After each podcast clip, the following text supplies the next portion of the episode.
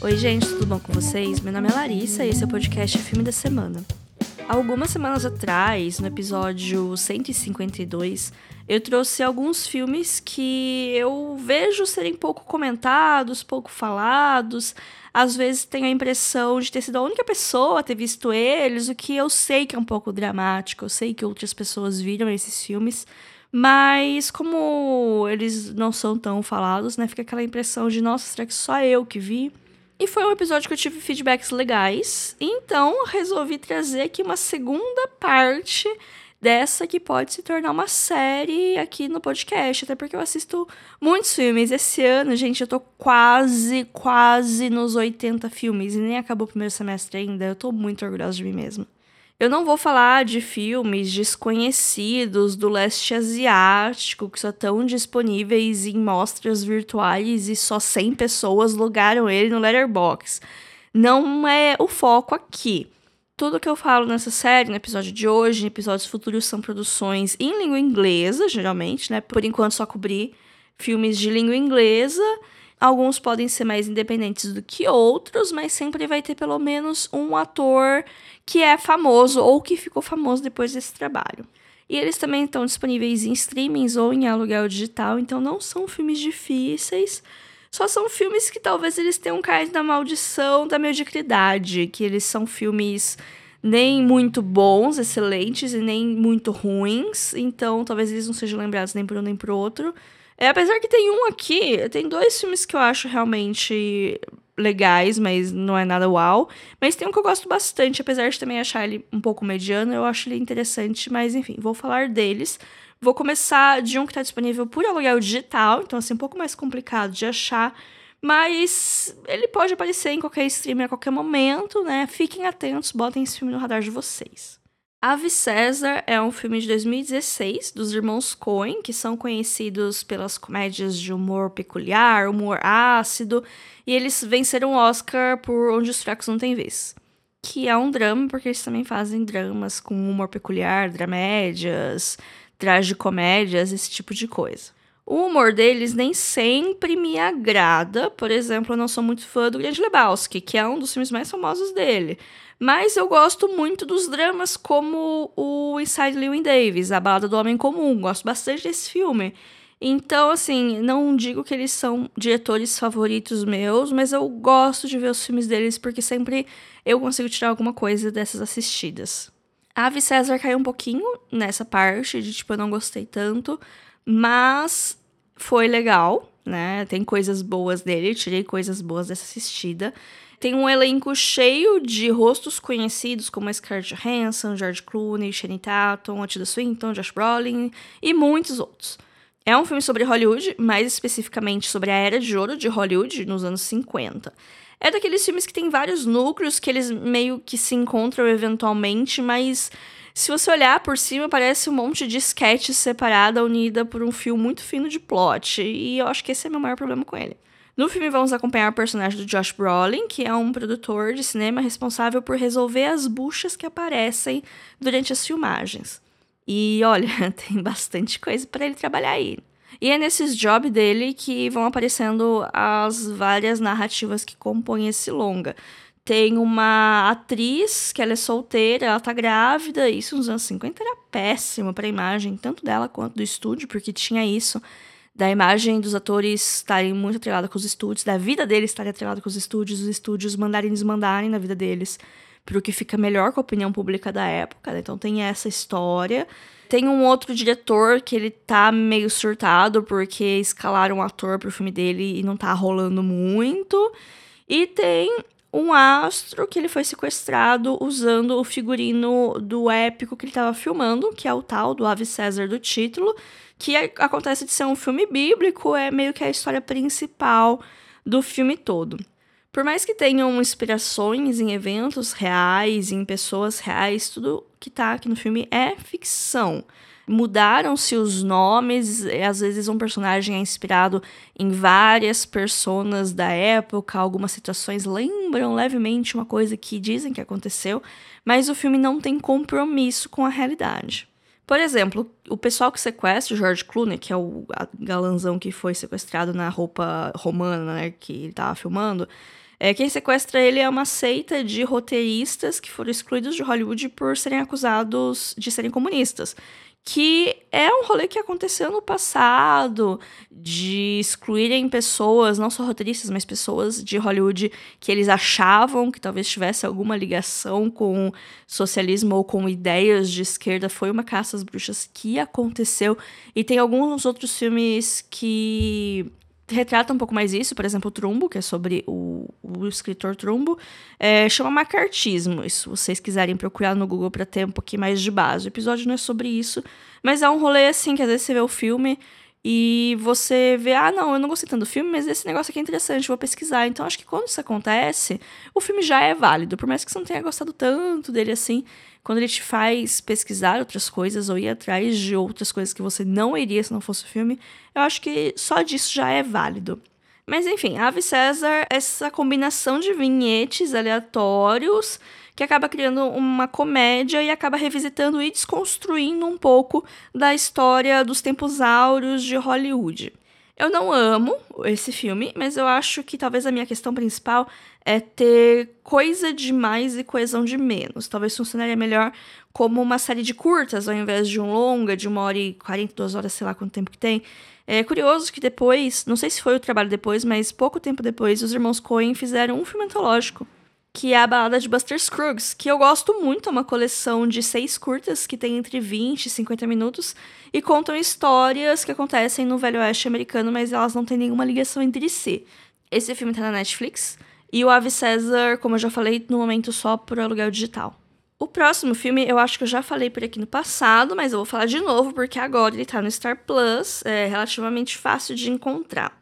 Trata-se de Stoker, Segredos de Sangue, do Park Chan-wook, que vocês devem conhecer como o diretor de clássicos contemporâneos do cinema sul-coreano, como Old Boy, A Criada e o mais recente Decisão de Partir.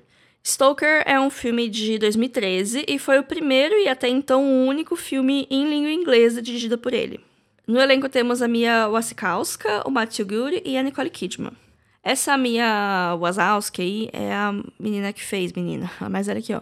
Aquela moça loira que fez a Alice do Tim Burton. E eu nunca sei falar o nome dela, porque é muito difícil e cada. Eu sempre acho que eu tô me referindo ao Mike Wazowski do Monstros S.A. Mas enfim, a Mia, vou chamar de Mia, porque estou íntima. Ela é a nossa protagonista. O filme acaba sendo um come fade dela, de certa maneira. No seu aniversário de 18 anos, a vida da garota vira de ponta cabeça quando o pai dela acaba morrendo num acidente de carro. E o tio, né, irmão do pai dela, que ela tinha não muito contato, vai passar um tempo na casa dela, que é uma mansão meio afastada da cidade. Pode-se dizer que é um filme gótico, a gente vai lidar com alguns elementinhos de terror, um tiquinho, tiquinho, tiquinho de gore, e com essa figura desconhecida e dominadora que acaba criando todo tipo de conflito entre a nossa protagonista e a sua mãe, a Nicole Kidman. Quem conhece o diretor sabe que os filmes dele sempre têm uma estranheza bem peculiar, e aqui não é diferente.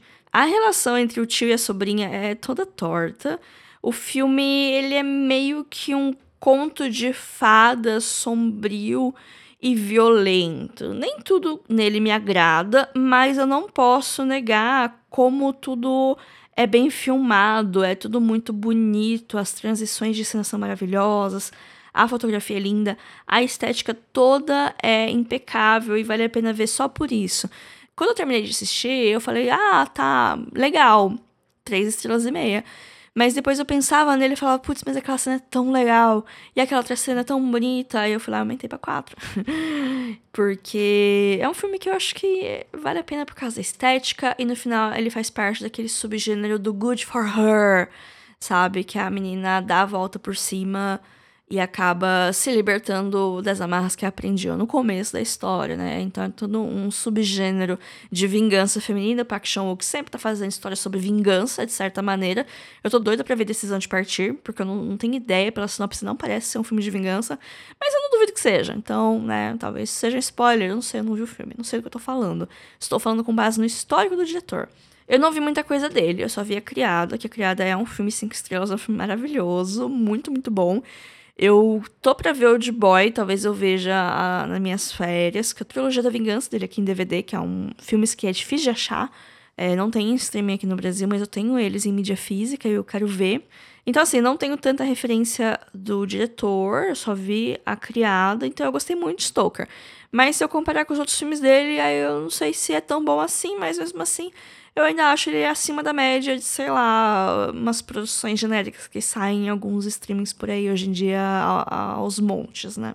Só para fechar aqui essa, esse quadro e para lembrar, o Stoker está disponível no Star Plus.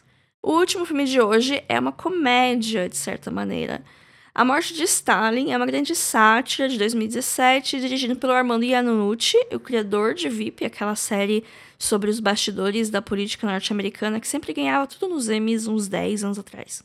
A Morte de Stalin é ligeiramente baseada em fatos reais, narrando todo tipo de treta que sucedeu à morte do líder soviético, principalmente lutas internas de liderança dentro do seu partido para decidir quem seria o seu sucessor.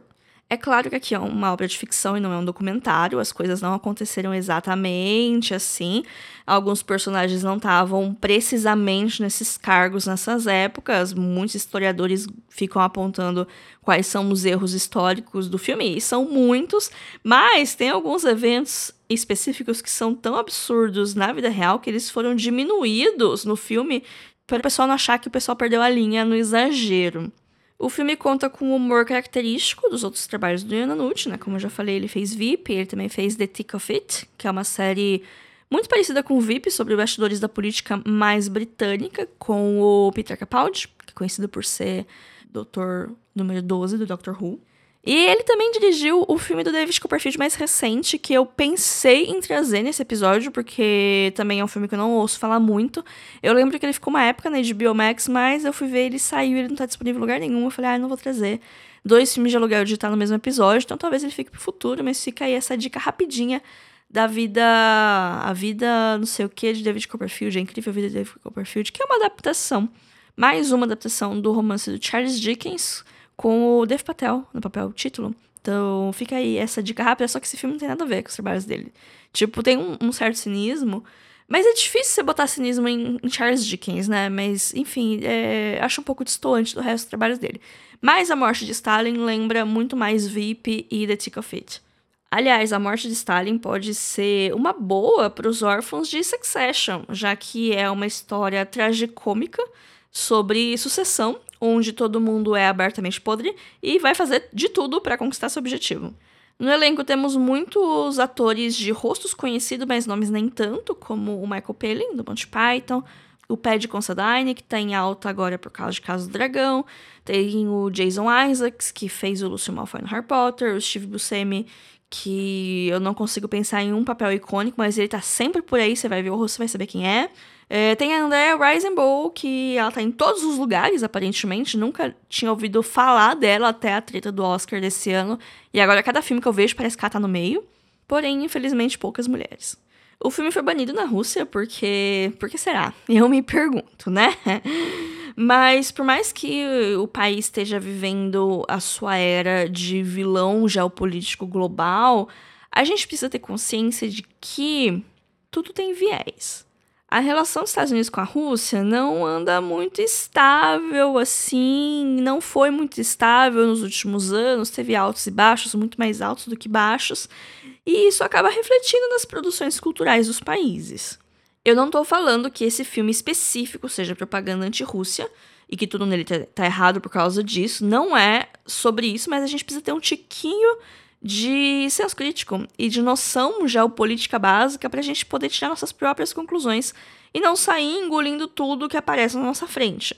Até porque a gente sabe que os Estados Unidos estão longe, mas muito longe de ser aquele modelo de perfeição que eles pregam e que eles jogam na nossa cara constantemente, né? Eu vi esse filme tem uns três anos e eu não lembro exatamente o que, se alguma coisa me desagradou nesse sentido, mas eu vi um filme mais recente, assim, que trata a relação Estados Unidos e União Soviética, que foi Tetris. E eu fiquei muito incomodada, assim, como. Não que eu acho que a União Soviética foi perfeita, não sei o que tem, não, não, não é isso. Mas o jeito que fala no filme é muito tipo, ah, eles são maus, porque eles não têm liberdade. Ponto. Fim, sabe? Eu acho Eu acho Tetris muito enviesado como filme, nesse sentido que eu fiquei tipo, ah, vá, eles estão. É uma sátira, mas parece que eles estão levando a sério. Então. É bom ficar ligado nessas coisas, sabe? Mesmo assim, não tô falando que um filme é ruim, outro filme é ruim. Tetris é um filme legal. Apesar disso, é um filme bem montado tal, até que instigante pra uma trama extremamente burocrática de uma história que se eu lesse eu ia dormir, porque parece ser muito chata. Mas enfim, tem o mérito de terem montado um filme interessante, né, de um tema tão chato. A morte de Stalin é um pouco mais dinâmica, um pouco mais divertido, tem essa comédia de humor que talvez não agrade todo mundo, mas fica aí a dica, né? A morte de Stalin tá disponível no Telecine. Tetris, que eu falei rapidamente, tá no Apple TV Plus fica essa, essa meia dica. Esse episódio foi cheio de pequenas dicas parênteses no meio das outras dicas maiores, né? Mas enfim. Espero que tenham gostado desse episódio, espero que tenham tirado alguma coisa de útil desse falatório meu. Toda semana vem aqui falar um pouco, né? Semana que vem eu acho que vai ter algum tipo de balanço. Eu acho que vai ser uma atualização dos 35 livros para ler nos 35 anos, porque semana que vem é meu aniversário. Na verdade, domingo, não esse domingo próximo, né? Então acho que vai sair um episódio ainda antes do meu aniversário. Então eu quero que seja a atualização da minha meta antes do 35 ser uma coisa meio anual, assim. Todo ano, na véspera do meu aniversário, atualizar vocês como que está essa meta, né? E espero que tenha podcast até lá, né? Inclusive, se vocês querem ajudar de alguma maneira a gente que faz aqui podcast, o Alexandre, a gente tem uma chave Pix que é podcastfilmedasemana.gmail.com. Essa chave Pix também calha de seu e-mail, caso você queira falar comigo. Qualquer tipo de conversa, pode mandar por esse e-mail que eu respondo. A gente também tem uma rede social, a gente tem um Instagram bem firme e forte, que é o filme.da.semana. Lá sempre tem conteúdos extras, tem quadros fixos no canal, sempre tem pelo menos uns três posts no feed da semana, novidades, essas coisas, é, outras maneiras que você pode contribuir com o nosso podcast sem gastar dinheiro. Engajar nossas redes, né, nosso Instagram, dar like, salvar, comentar nos posts, divulgar para os seus amigos, chamar mais gente para seguir a página e também engajar, sabe? Porque mais que seguidor, o Instagram ele considera as pessoas que estão lá curtindo e comentando e tendo sempre com alguma relevância que acham que seu conteúdo é relevante de alguma maneira. E também divulgar o podcast, né, para amigos seus que gostam de podcast, que gostam de cinema, que fazem alguma atividade maçante de 20 minutos e quer um somzinho de fundo. É, esse tipo de ajuda sempre é muito bom pra gente. E por hoje é só. Fiquem bem. Até semana que vem. Tchau, tchau.